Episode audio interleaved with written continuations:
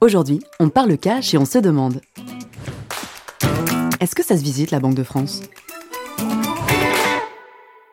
Eh oui, la Banque de France se visite pendant les journées du patrimoine. D'ailleurs, ne vous attendez pas à des bureaux austères, bien au contraire. On y trouve notamment la pièce emblématique de l'hôtel de Toulouse et l'une des galeries les plus belles de France. Suivez-moi, je vous emmène à la découverte de la Galerie Dorée. 40 mètres de long, 6 mètres 50 de large et 8 mètres de haut. Bienvenue dans la Galerie Dorée. Pour vous la représenter, imaginez un véritable petit Versailles à Paris.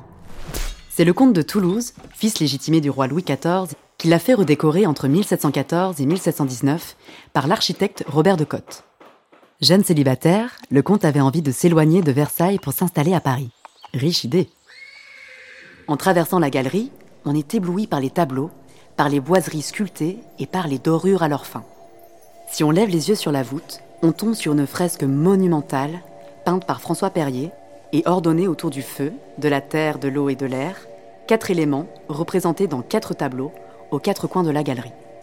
Au centre de la fresque, en majesté, c'est Apollon sur son char. Enfin, en fait, Apollon, c'est Louis XIV. Oui, parce que derrière la mythologie, c'est le règne de Louis XIII et la naissance de Louis XIV qui sont représentés. Depuis sa création, les visiteurs se pressent de l'Europe entière pour voir ce chef-d'œuvre. La Galerie Dorée sera d'ailleurs à l'origine du style rocaille et rococo. Voilà, vous avez visité la Banque de France. On se retrouve bientôt et on parle cash.